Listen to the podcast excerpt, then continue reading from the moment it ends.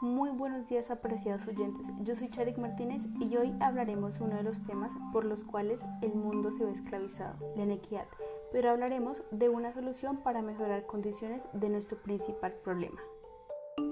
Cuando hablamos de inequidad, hablamos de diferencias entre grupos o clases sociales que conforman la sociedad. Esto se genera por atraso en el progreso económico de nuestro país. Consecuencia de ello, podemos registrar problemas como la pobreza extrema.